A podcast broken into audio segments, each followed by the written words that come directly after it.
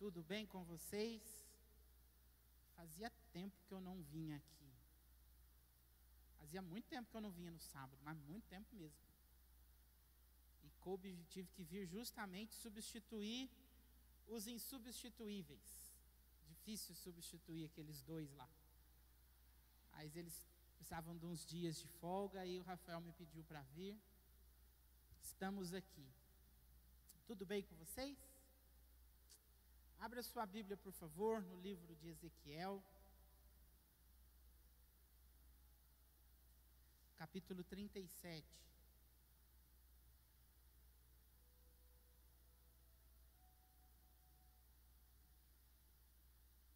Eu quero que você entenda alguns princípios da palavra para que você não se assuste com o que você vai ter que passar. Ezequiel capítulo 37.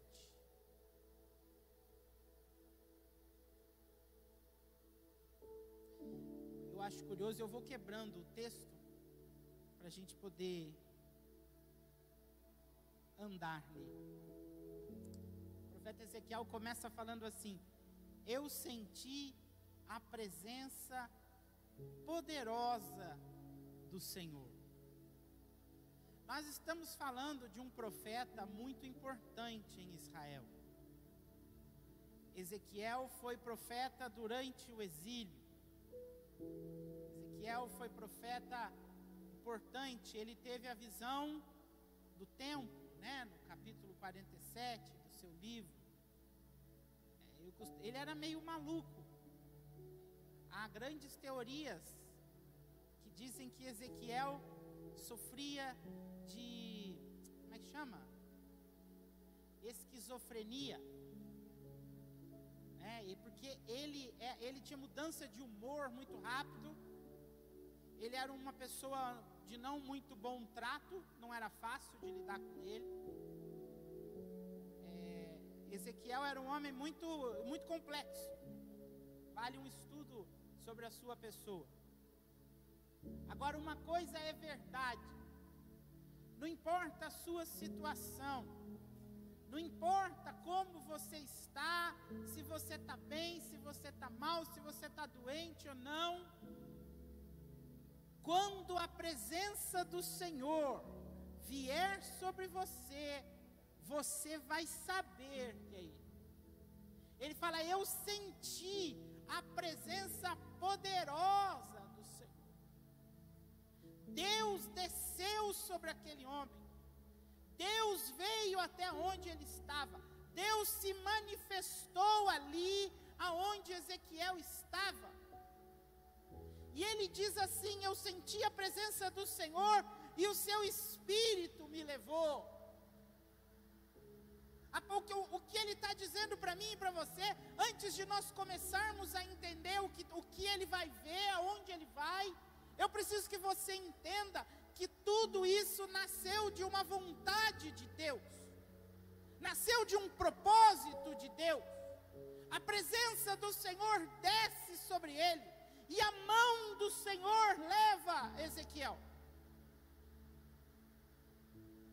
Normalmente, eu e você, se nós passássemos por uma experiência semelhante a essa, a gente falava: nossa, Deus vai me levar num lugar maravilhoso.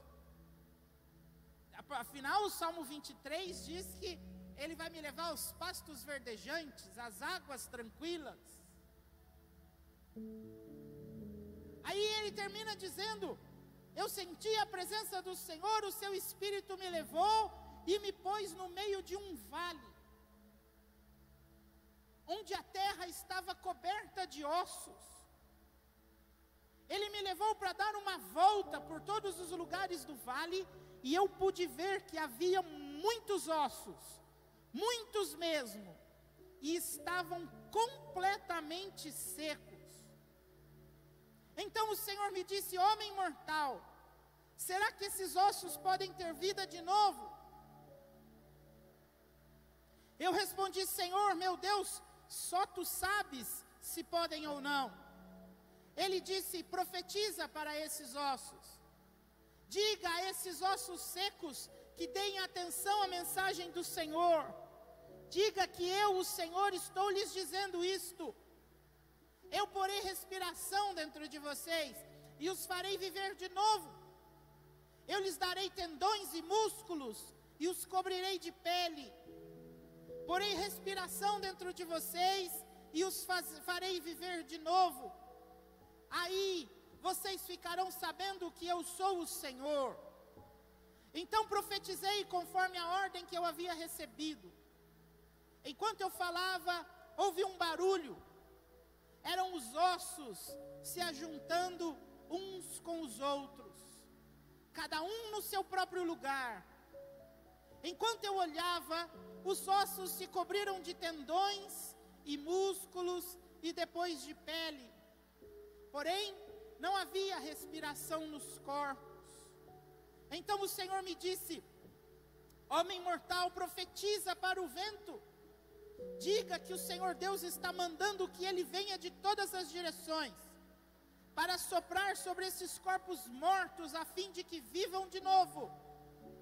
Então profetizei conforme a ordem que eu havia recebido. A respiração entrou nos corpos, e eles viveram de novo e ficaram de pé. Havia tanta gente que dava para formar um exército enorme. O Senhor me disse: Ó oh, homem mortal, o povo de Israel é como esses ossos dizem que estão secos, sem esperança e sem futuro.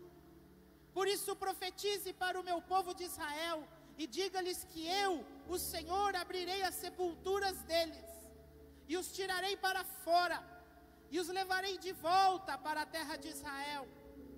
Eu vou abrir os túmulos de onde o meu povo está sepultado e vou tirá-los para fora. Aí ficarão sabendo que eu sou o Senhor porei a minha respiração neles, e os farei viver novamente, e os deixarei morar na sua própria terra. Aí ficarão sabendo que eu sou o Senhor. Prometi que faria isso e farei. Eu, o Senhor, falei. Eu queria falar um pouquinho sobre esses textos aqui. Deixa eu confessar um negócio para vocês. Quando o pastor me pediu o tema, eu queria dar o tema para essa palavra de Frankenstein. É o tema que eu que eu pensei. O Rafael gostou, mas o bispo vetou. O bispo não gostou não. Falei, então me deixa chamar a palavra de monstros. O bispo falou, também não pode. Aí nós tivemos que chegar no meio termo. Porque eu queria chamar a sua atenção para algumas coisas que acontecem comigo e com você, que nós tendemos a relevar, que nós tendemos a fazer e é algo rotineiro nas nossas vidas, que vão de encontro ao que a palavra do Senhor está falando. Eram muitos ossos, muitos ossos havia um potencial naquele vale muito grande. Havia ali dentro uma capacidade, algo para ser algo grande. Mas eram muitos ossos que estavam sequíssimos, muito secos. Eu gosto dessa versão que eu li, a linguagem de hoje, porque ela fala muitos mesmo. Eram muitos ossos, muitos mesmo. E eles estavam secos. Ou seja, havia o potencial, se você for lá em Jó, né? Jó 14, se eu não me engano, ao cheiro das águas vai brotar. A árvore que está morta vai nascer de novo ao cheiro das águas. Era um vale onde havia muito potencial morto. Tanto que se nós formos ver, nós lemos lá no final, se colocou em pé um exército, mas era um exército que estava morto, era sem vida. Irmão, para você construir a sua vida de novo, para você fazer, é, as coisas voltarem a funcionar. Primeira coisa, tudo precisa voltar ao seu lugar. E eu queria falar um pouquinho sobre o processo que Deus faz aqui. Porque esse processo faz alusão a mim e a você. Cada osso precisou se juntar com os seus próprios ossos. Cada osso podia estar um lá no canto do vale, outro lado, outro lado. Eles tiveram que se ajuntar de algum jeito. A palavra é clara: cada osso se ajuntou com o seu próprio osso. As coisas na minha vida, as coisas na sua vida precisam voltar ao lugar. Não adianta a gente achar que tendo um pedaço meu lá, um pedaço aqui vai dar certo. Jesus já ensina: uma casa dividida contra si mesmo não tem como se manter de pé. Todas as partes da sua vida, todas as partes das nossas vidas, precisam estar voltadas para o mesmo propósito. O seu trabalho tem que estar voltado para o mesmo propósito que o seu ministério. O seu ministério tem que estar voltado para o mesmo propósito do seu relacionamento. O seu relacionamento tem que estar voltado para o mesmo propósito da sua família. A sua família tem que estar voltada para o mesmo propósito dos seus sonhos. Cada osso precisou se juntar com o seu próprio osso.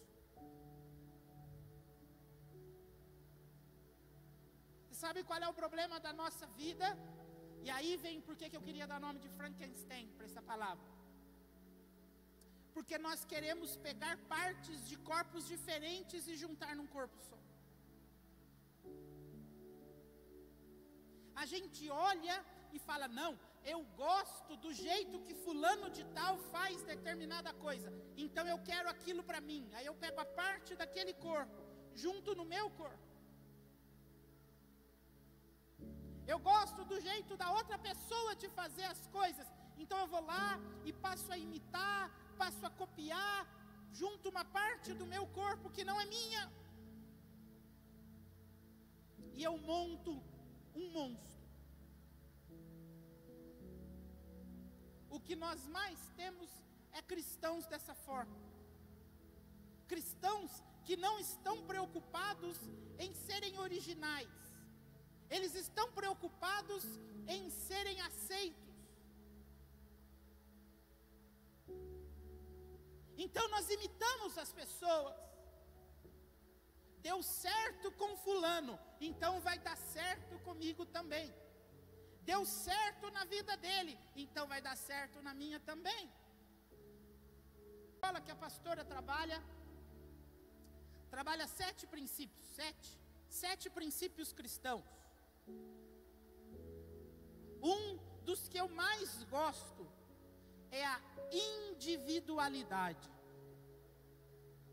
Cada pessoa é uma pessoa e ponto. Nós nos casamos, nos tornamos um só corpo, no que diz respeito à família, mas mesmo assim, nós continuamos sendo individualidades as individualidades precisam ser respeitadas. Só que numa ânsia de aceitação, numa ânsia de sermos bem vistos, bem quistos, nós anulamos a nossa individualidade para sermos iguais às pessoas. Eu, tava, eu estive conversando com um rapaz há um tempo atrás, e ele estava usando um vocabulário, um rapaz cristão, muito cristão até, e ele começou a usar umas, uns, uns termos que eu nunca ouvi na minha vida. Porque eu vou ser bem sincero com você. Eu não sou uma pessoa que fica seguindo as pessoas. Acho que eu não, de Instagram mesmo, eu não sigo ninguém aqui talvez só a Janaína. Porque eu não, não, não, não me apetece saber o que você faz da sua vida. Essa é que é a verdade. E um dia, eu estava em casa, eu tenho, eu venho, tenho vindo aos domingos de manhã, amanhã de manhã vou pregar de novo. E aí à noite eu fico em casa. Às vezes eu estou assistindo o culto aqui. E acabou o culto, aí eu entrei no Instagram, estava lá um monte de igreja ao, ao vivo. Aí eu abri uma igreja de um grande homem de Deus. E aí eu reconheci o vocabulário que aquele jovem estava Aí eu entendi. Ele está imitando.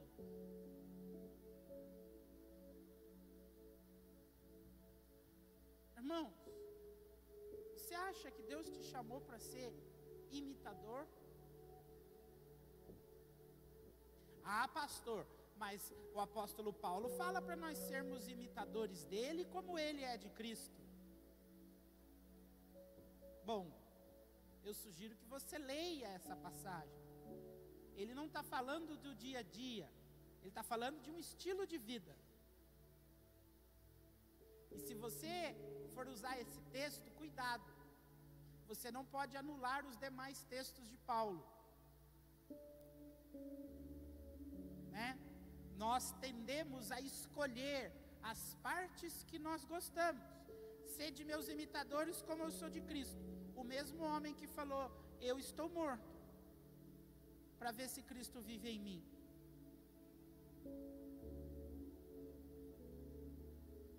Nós tendemos a escolher as partes que nos, nós gostamos. E aí nós tentamos colocar isso no nosso, no nosso modo de ser. E aí nós montamos, nós montamos um monstro. Deus não te chamou para imitar. Ah, mas eu gosto muito do estilo do fulano, da fulana. Tudo bem, respeite, aprenda, não imite. Porque um imitador, por natureza, ele é um mentiroso. Ele é um mentiroso. Ou ele está mentindo para as pessoas, fingindo ser alguém que ele não é, ou o que é pior, ele está mentindo para ele mesmo, fingindo ser alguém que ele não é. Não queira imitar as pessoas.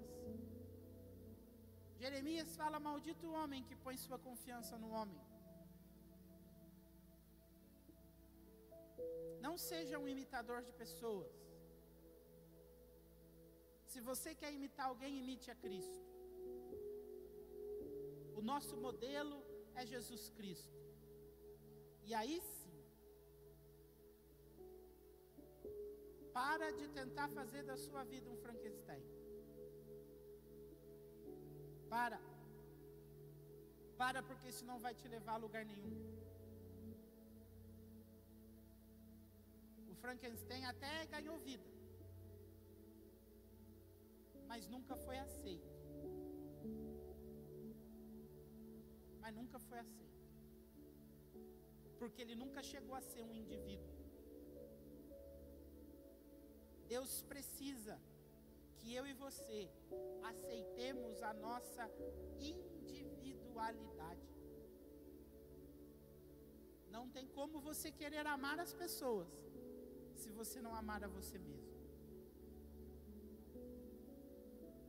Talvez a parte do seu osso que está lá do outro lado do vale foi você que jogou. Porque você não gosta. Por muito tempo, eu não gostei da minha personalidade. Porque eu não sou uma pessoa de personalidade fácil.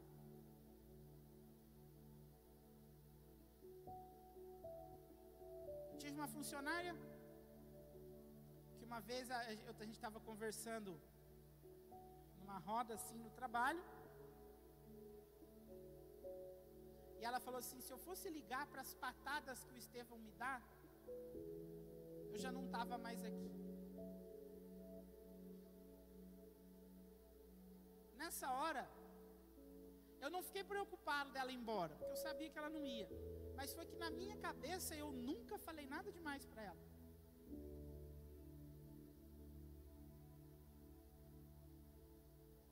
Eu sou muito direto no falar. E eu não gosto de. E, e, quando eu às vezes eu falo sem pensar que eu vou machucar. Eu falo mesmo. Quem me conhece mais de perto e já andou comigo já tomou bronca. Por muito tempo eu não gostei disso. Eu tentei reprimir isso. Não que eu estou liberado para ser assim também, você sem educação com todo mundo. A minha personalidade, Deus me deu, mas ela precisa ser moldada. Mas se eu não aceitar como eu sou, irmão, e eu estou criando uma igualzinha a mim. Não, olha lá, ó, tá vendo? Já está me enfrentando aqui, ó. Ela fala comigo e com a mãe dela, às vezes, que parece que está falando com um amigo. Vai fazer tal coisa? Não vou. E está falando sério, não vou.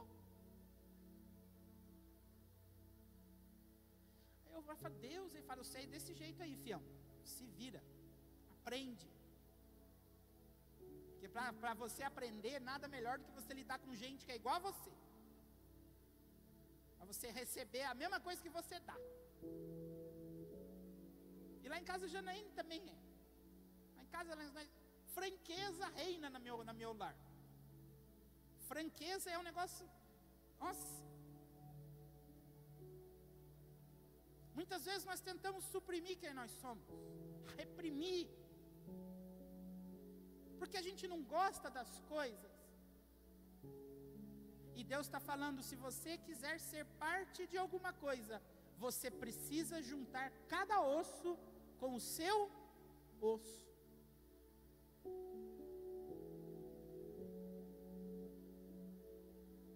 Mas e o osso do meu medo, dos meus traumas? Vai ter que juntar. Porque senão você não vai conseguir ser um corpo completo. E se você não for um corpo completo, como é que você acha que você pode ir para uma batalha?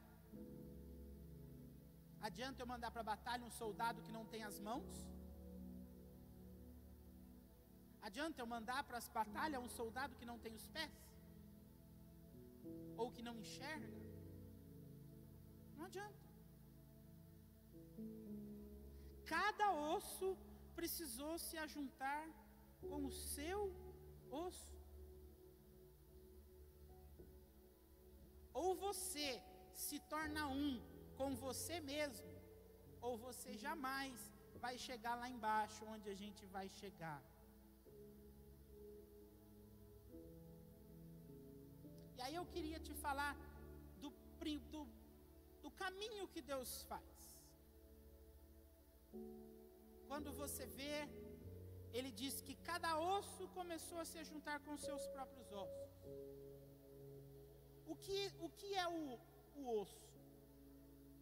Vamos pegar o completo. Nós somos 206 ossos. 206? Acho que é isso mesmo. 206 ossos no total. O nosso esqueleto é formado assim. O que é o nosso esqueleto? É o que nos possibilita ficar de pé.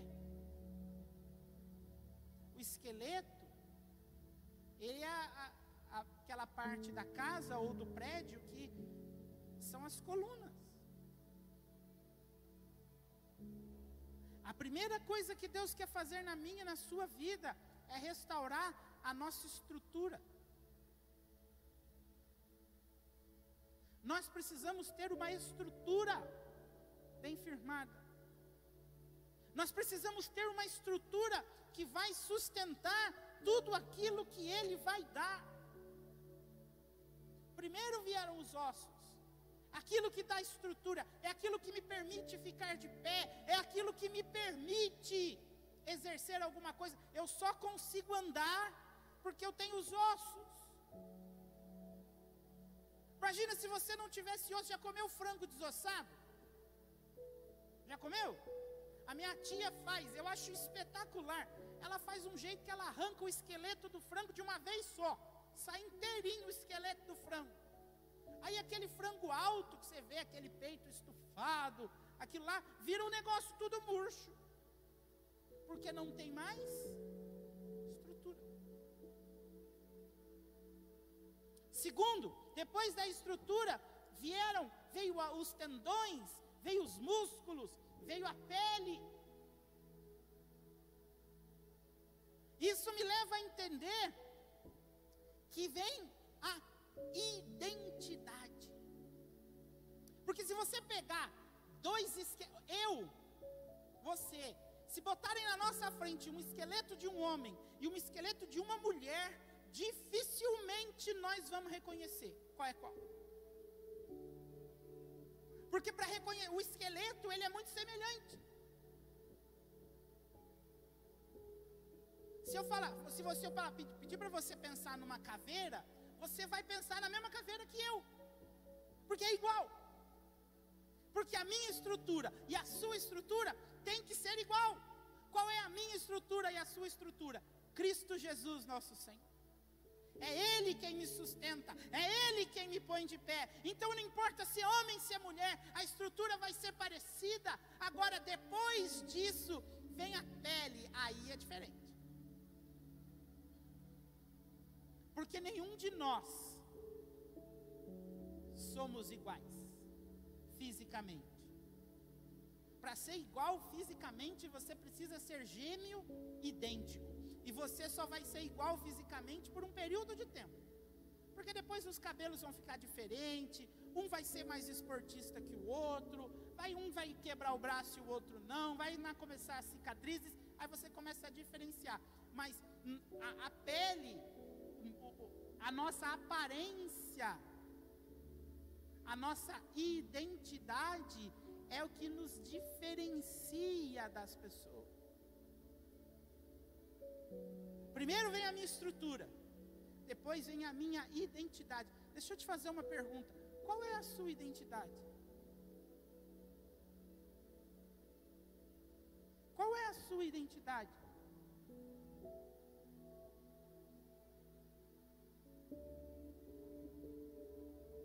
Se você chegar num, num, sei lá, qualquer lugar e preciso da sua identidade, você vai sacar o seu RG e vai entregar. Porque aquilo ali é o que diz que você é quem você diz que você é. A identidade, ela mostra para as pessoas aquilo que eu digo que eu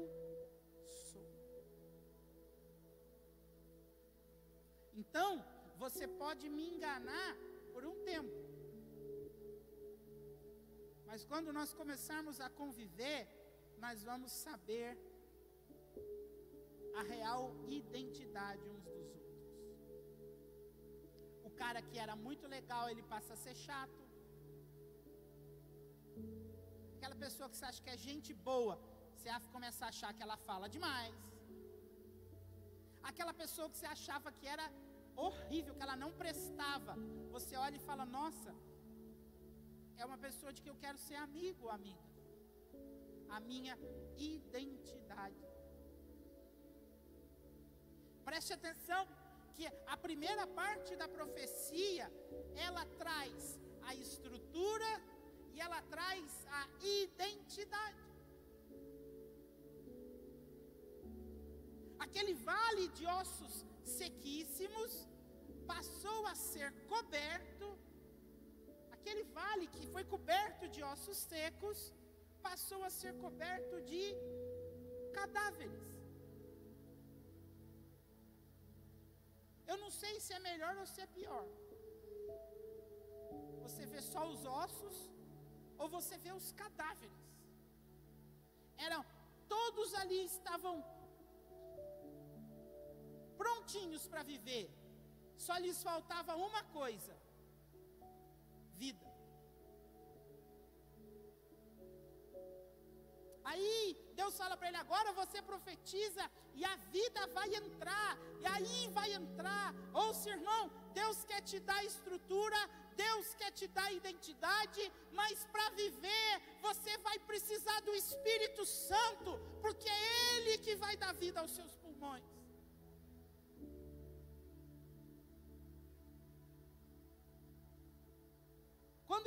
Profetiza que o vento entra, aí o vento, aquelas pessoas começam a respirar, aí elas estão vivas.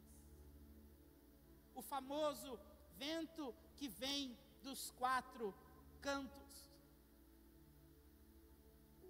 Outro problema de cristão, nós queremos viver a nossa vida só com a estrutura, só com a identidade. Não vai dar certo. Você até consegue construir alguma coisa, mas aquilo que você constrói não vai ter vida. Não vai ter vida.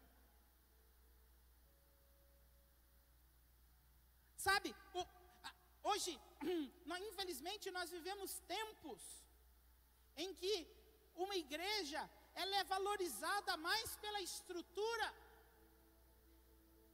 do que pelo que ela tem de verdade. Ah, lá a igreja é toda pintada de preto, é cheia de luzes. Agora há pouco estava soltando fumaça naquele negócio ali. Lá é tudo diferente. Lá todo mundo é descolado. Lá não sei o que, mas e vida? Tem. Adianta ter estrutura e não ter vida, irmão? Nós vivemos uma sociedade que valoriza demais a identidade.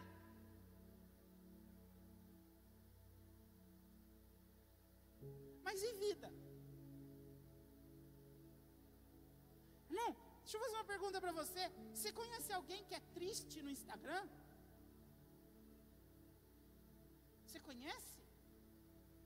Porque todo mundo está bem vestido. Hoje eu estava zapeando, fulano estava na praia. Mas não era praia de Ubatuba, não.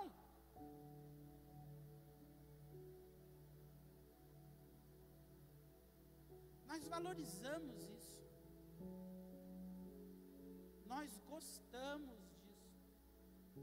Deixa eu fazer uma volta a perguntar: tem vida nisso aí? Ah, pastor, mas o mundo é assim. Mas nós não somos do mundo. Nós estamos no mundo. Nós não somos do mundo. Ah, o senhor está falando que eu posso ser desleixado? Também não pode, não. Também não pode, não. Mas principalmente, não adianta nada ter estrutura se não tiver vida. Hoje, infelizmente, nós temos igrejas que são auditório. É um show de auditório. O cara vai lá, ele dança, ele canta, ele participa não sei do que, mas e vida? É algo que tem me preocupado. E vida tem. As pessoas, hoje, irmão, a gente entra numa igreja e a gente começa a ser confrontado com determinadas coisas, a gente vai embora.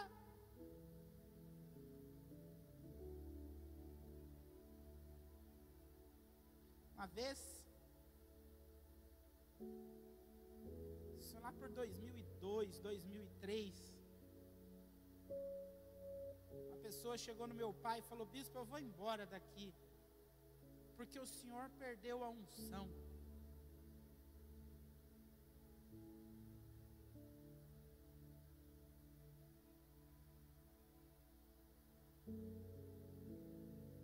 Você virou fiscal de unção agora?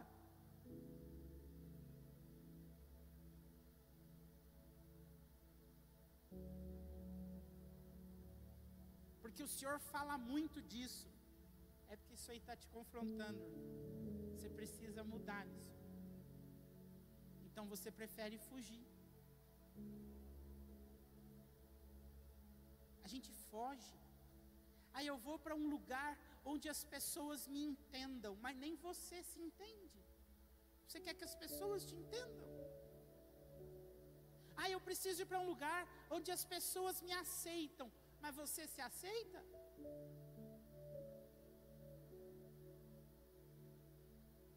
Você se aceita?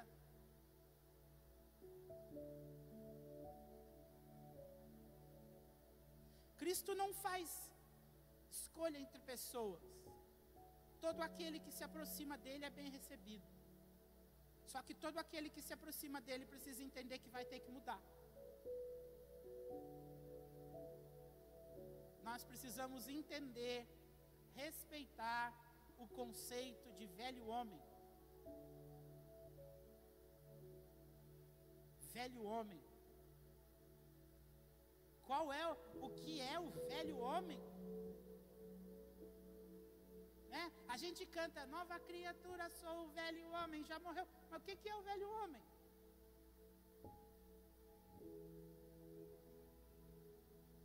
O velho homem é aquela vida que você vivia antes de conhecer a Cristo. Aquela vida em que muitas vezes era uma vida tranquila. Uma vez eu chegou uma moça na igreja lá em Pina, ela se converteu trouxeram ela para conversar comigo. Mas era uma moça tão direitinha, não bebia, não fumava, não, sa não saía por aí.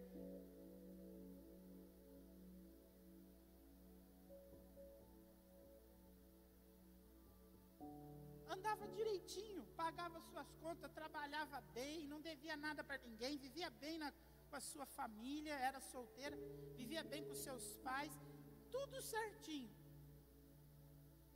Mas se não tiver o Espírito Santo, não tem vida. Porque, irmãos, nós, o que que é o velho homem? O velho homem está mirando essa vida aqui.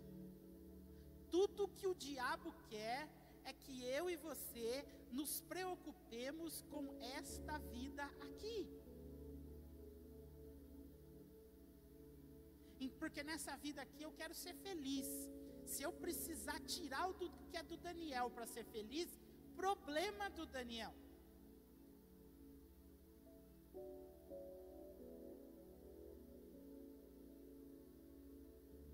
Isso é velho homem.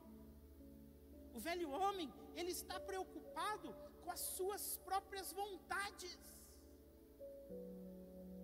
Eu quero, então eu faço. Eu atendi uma outra pessoa uma vez, ela falou: Eu tenho dinheiro, eu tenho direito de gastar meu dinheiro como eu quero. Isso é pensamento de velho homem. Porque a partir do momento que eu aceitei Jesus como meu Senhor e Salvador, o meu direito passou a ser não ter direito. O meu direito passou a ser viver de acordo com o que a palavra diz. Ah, pastor, mas aí fica difícil. Mas ele avisou que a porta era estreita, que o caminho era complicado.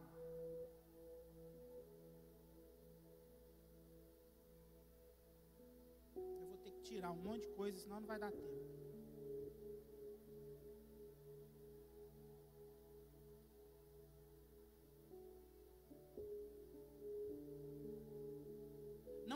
Nesse conto do vigário de velho homem.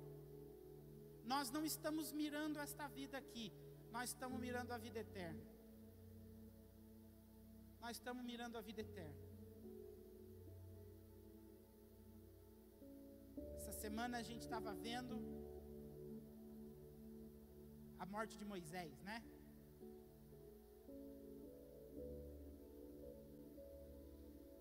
Que morte triste. Moisés era um homem que não podia morrer nunca, se você quer saber, na minha opinião. Moisés era um homem. Meu, o cara conversava com Deus face a face. O cidadão ficava 40 dias e 40 noites em cima do monte conversando com Deus.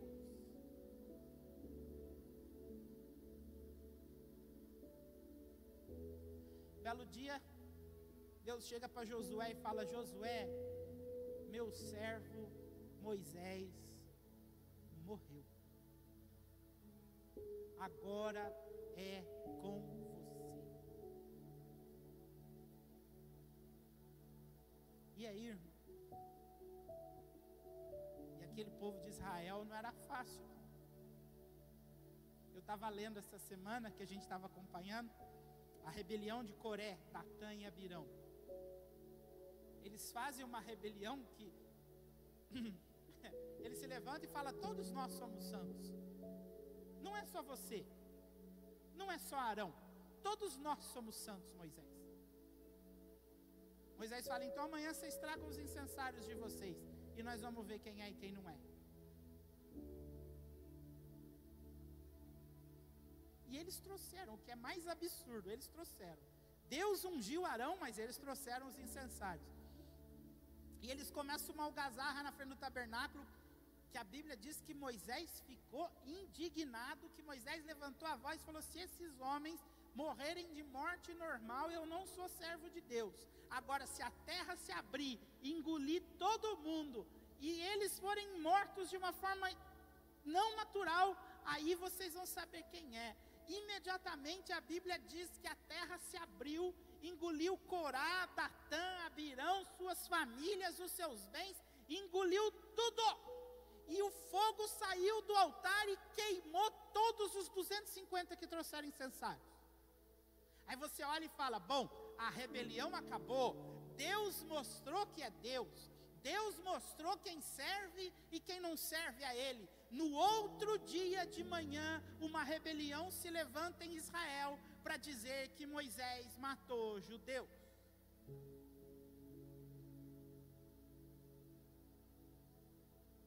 Olha o povo que Moisés liderava. Povo que só sabia reclamar. Povo que só era chato pra caramba. Povo que desejava comer as coisas, queria voltar a ser escravo. Deus chega e fala: Meu servo morreu. Agora é com você. Eu não queria. Sinceramente, eu não tenho paciência. Eu, eu, eu, costumo dizer: Nós nascemos para ser pais de filho único. Eu não tenho paciência de criar outro. Eu não sei como vocês conseguem. É, eu fico parando pensando, Deus, imagina nascer de novo. Aí fica doente, você não sabe o que está chorando. É Janaíne vira a noite acordada, andando que nem um zumbi pela casa da gente. E você sabe, leva no médico, e a infecção disso, a infecção, você descobre que existe um milhão de infecção, gente. Eu, eu não nasci para ser pai de mais de um. Não mesmo. Eu não tenho paciência. Imagina você cuidar de dois milhões de pessoas. Num deserto. Deserto, irmão, é areia. Se tem um mal de areia, é que ela entra em qualquer lugar. Pode vedar o máximo que você quiser. Vai entrar areia. Calor, frio, comendo a mesma coisa por 40 anos. 40 anos comendo a mesma coisa. Eu não tiro a razão do povo. Eu só quero te fazer entender que esse povo era formado de velho homem. Eles estavam olhando e falando: Nós vamos comer isso até quando? Nós vamos morrer no deserto. Ninguém estava preocupado com a herança que tinha pela frente. Deus não estava olhando para aquela geração ali e falando para eles: olha, vocês vão viver tudo, vocês são uma geração que vão entrar na terra, vocês vão começar uma obra, vocês vão levantar um exército, vocês vão ser os primeiros. Era um povo que queria tudo do bom e do melhor. Ah, mas eu mereço tudo do bom e do melhor. Não merece, irmão. Cristo Jesus morreu na cruz para você merecer tudo do bom e do melhor, porque o mundo jaz no maligno. Que que Isaías fala? As trevas cobrem a terra, sobre nós vem raiando a luz do Senhor. Ah, eu mereço tudo do bom e do melhor. pode até merecer, mas não vai ganhar do jeito que o mundo dá. Eu vos dou a minha paz, não do jeito que o mundo dá. A gente fala de paz, a gente acha que é tranquilidade. Não, paz é trabalhar.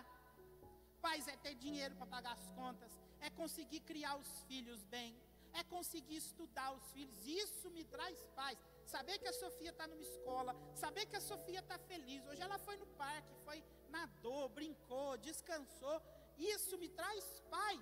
Saber que a vida dela está bem, está estruturada. Não é a vida que ela gostaria, está longe de ser a vida que ela gostaria. Uma das coisas que ela mais fala para mim é que ela quer o celular. E eu falei para ela que com menos de 10 anos eu nem converso sobre celular.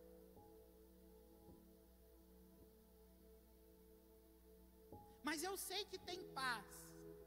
Aí Jesus está falando, eu vos dou a minha paz, não como o mundo dá.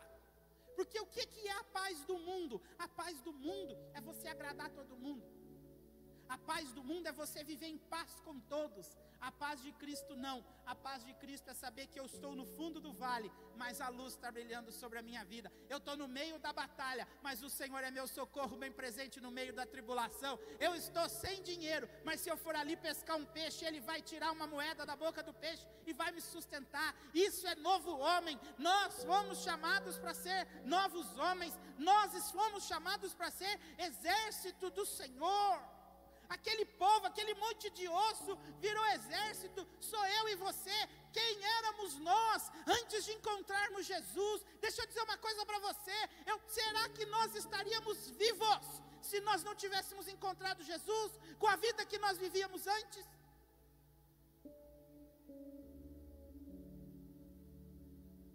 E eu quero encerrar com isso. Há um chamado para mim e para você, para nós sermos exército. Nós olhamos demais para os nossos problemas, nós olhamos demais para as nossas lutas e as lutas do lugar onde nós estamos. Como anda? Você tem lutado as batalhas da fonte da vida? Você tem lutado as batalhas do atitude? Você sabe quais são as batalhas do lugar onde você está? Porque, irmão, é muito fácil eu sentar aqui e falar: eu quero comer, eu quero tudo do bom e do melhor. Deus me tirou de lá, Deus tem a obrigação. Sabe qual é a obrigação de Deus comigo e com você? Dar maná. O que, que era maná? Para manter vivo. Se você quer algo mais, você precisa se posicionar. Você sabe do que, o Rafael e a Gabriela estão precisando? Você sabe do que os bispos estão precisando? Ou você não está nem aí? Você vem no culto e lava as suas mãos.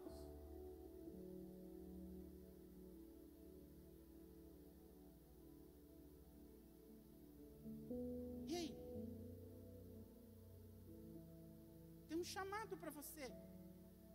Aquelas, aquele monte de osso se botou em pé como um exército. Serve um exército? Nós estamos vendo aí, lá na Ucrânia. Para que, serve um exército?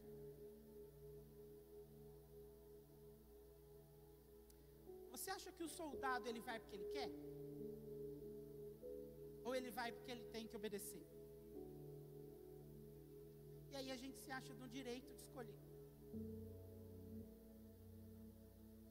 Eu escutei de uma pessoa tristemente outro dia. A igreja tem muito culto. Eu não entendi. Não, a igreja tem muito culto, pastor.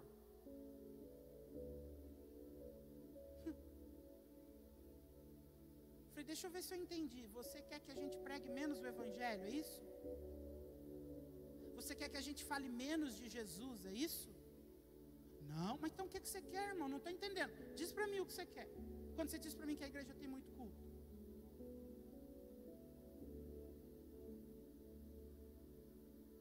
Achar defeito, irmão.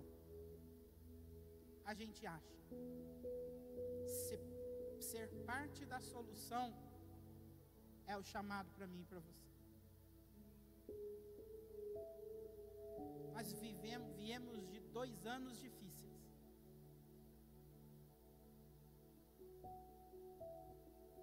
posso rasgar para vocês, há dois anos atrás tinha 150 pessoas aqui dentro. Tinha ou não tinha? Quantos tem aqui hoje? 40. Tinha 110 pessoas a mais. Onde estão essas 110? Se você considerar o pastor com a pastora, o Diego não está aqui. Mas onde estão? Você se preocupa com elas? Ou para você tanto faz? Você sabe quando você vai começar a crescer com Deus? Quando você começar a valorizar as coisas de Deus. Deus quer te dar estrutura. Deus quer te dar identidade. Deus quer te dar espírito. Para você ser um, um soldado do exército dele. Não para você fazer o que você quer. Não para você fazer o que você acha que você quer. Agora, se você entrar na batalha conosco, eu conheço a batalha dos pastores de vocês. Eu conheço porque muitas vezes sou eu que escuto o choro deles. Você acha que é fácil criar duas meninas? Quantos anos elas têm? Seis e três? Sete, três anos. Você acha que é fácil? Você já viu o Rafael faltar um sábado? Já viu? Já viu? Eu fui num acampamento que a Gabriela, grávida da Júlia, tomou um tombo. Quem estava lá, lembra? Quem estava lá, lembra disso aí? A Gabriela tomou um tombo no acampamento, grávida de sete meses. Coisa assim, grávida com barrigão mesmo. Eu falei para ela, vai embora. Vai embora. Eu, tô, eu a Janaína estamos aqui, a gente segura as pontas. Hoje, o Rafael vem de noite, vai embora. Ela, não vou, pastor. Esses são os pastores de vocês.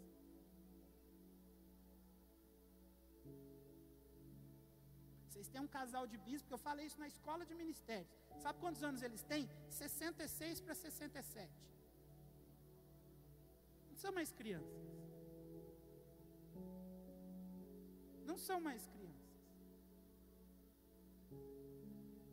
No que você tem ajudado? Eu vim aqui para tentar abrir os seus olhos. No que você tem ajudado? Ou você é daqueles que só quer ser ajudado? A, Bíblia, a minha Bíblia diz que é melhor dar do que receber. Porque aquele que pede, recebe. Você quer? Então dê. Você quer? Dê. Dê o seu melhor. Amanhã, 10 horas da manhã, tem culto aqui. Santa Ceia. Amanhã é Santa Ceia do Senhor. Sete horas da noite, amanhã tem Santa Ceia do Senhor. Segunda-feira, de segunda a sexta, sete horas da manhã, tem culto. Você não pode vir à noite? Sete horas da manhã tem culto aqui. Todo santo dia, de segunda a sexta. Terça tem culto de mulheres. Quarta, nós estamos aqui na, na, na, nas semanas do, do milagre. Quinta tem culto de libertação. Sexta tem culto de dogma. Sábado nós estamos aqui. Vem, irmão. Vem, se dispõe a ficar numa portaria se dispõe a desentregar o envelope e você vai ver Deus começar a abrir portas para você que você não esperava que Ele a fosse abrir, porque você está sendo fiel no chamado que Ele te deu, você está sendo fiel ao exército ao qual você se alistou. Ajude.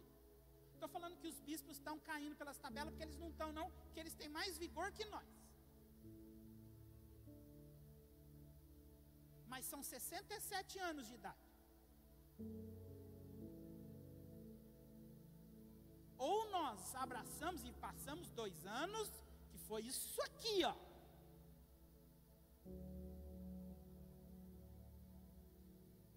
Mas passamos.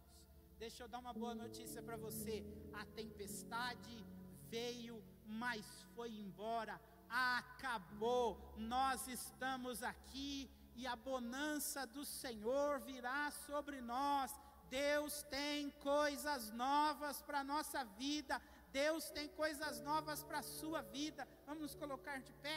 Deus quer de mim e de você uma indicação. Porque ele falou: Filho do homem, será que pode viver? Sabe, irmão, Deus não falou com aqueles ossos, Deus não falou com aqueles corpos. Quem falou foi o profeta. Quem vai falar sou eu, quem vai falar é você. Não vai ser Deus. Nós é que vamos falar, tem vida. Você vai estar, tá, sabe aquela pessoa lá no seu trabalho que está com o casamento destruído? Você pode chegar nela e falar, tem vida. Aquela pessoa que está com problema de saúde, tem vida. Aquela coisa, problema lá na sua casa, no meio da sua família lá, que você vê tio brigando com tio. Deus quer te usar para você ser a luz, para você ser o sal. E quando você começar a ser sal, quando você começar a ser luz, as demais coisas te vão sendo acrescentadas. Feche os seus olhos. Há um chamado para nós. Há um chamado para nós. Para nós não sermos apenas aqueles que recebem, para nós sermos também aqueles que vão dar. Aqueles que vão falar: Senhor, eis-me aqui. Não sou perfeito, não sei tudo, mas eis-me aqui. Irmão, eu não ia fazer, não, mas eu sinto de fazer. Se você quer ser um desses, vem tocar nesse altar aqui. Vem dizer, Senhor, eu estou disposto a ser alguém. Eu estou disposto a abrir a minha vida para ser instrumento de bênção na vida de outras pessoas. Então, ah, você fala, pastor, mas eu já sou, eu já faço. Vem receber uma renovação de unção, meu filho, porque Deus tem mais para você. Se você quer ser um desses, vem tocar nesse altar. Saia do seu lugar, vem, vem tocar aqui, porque Deus tem algo novo para você. Deus tem algo novo para sua história. Vai ser um ano de realização de sonhos. Vai ser um ano onde você vai experimentar coisa nova, um ano onde você vai viver coisa nova. Então toca no altar e fala: Senhor, eu quero, eu reconheço que eu posso fazer algo diferente. Eu reconheço que de mim pode sair algo diferente. Eu reconheço que eu posso alcançar algo novo. Então, Senhor, me capacita, me capacita a ser alguém que vai andar debaixo dos teus desígnios.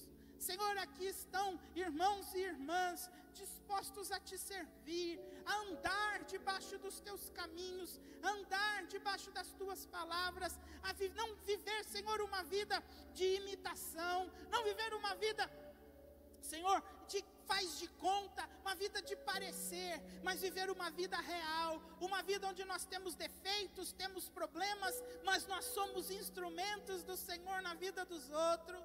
Senhor, abre portas sobre nós, abre portas de emprego, abre portas de crescimento, abre, Senhor, portas para nós alcançarmos aquilo que nós temos pleiteado diante do Senhor.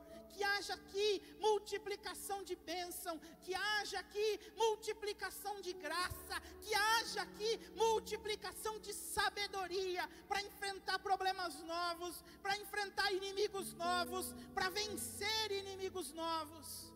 Senhor, que o nosso velho homem seja impedido de se manifestar, para que nós possamos viver o novo homem em nome de Jesus. Nós somos nova criatura, comprados, lavados e remidos pelo teu sangue, em nome de Jesus. Aleluia. Irmão, não para. E se você está parado, começa a se mexer. Faça alguma coisa Deus tem algo novo para a sua vida. Deus tem algo novo para a sua história. Você vai enfrentar muitos inimigos, muitos para te desacreditar, mas creia, aquele que te chamou é fiel para cumprir em nome de Jesus. Amanhã, 10 horas, nós temos Santa Ceia e às 19 horas nós temos Santa Ceia também. Venha participar conosco, venha tomar parte do corpo de Cristo. Deus te abençoe. Semana que vem o Rafael e a Gabriela estão de volta, amém? Nós estamos encerrados.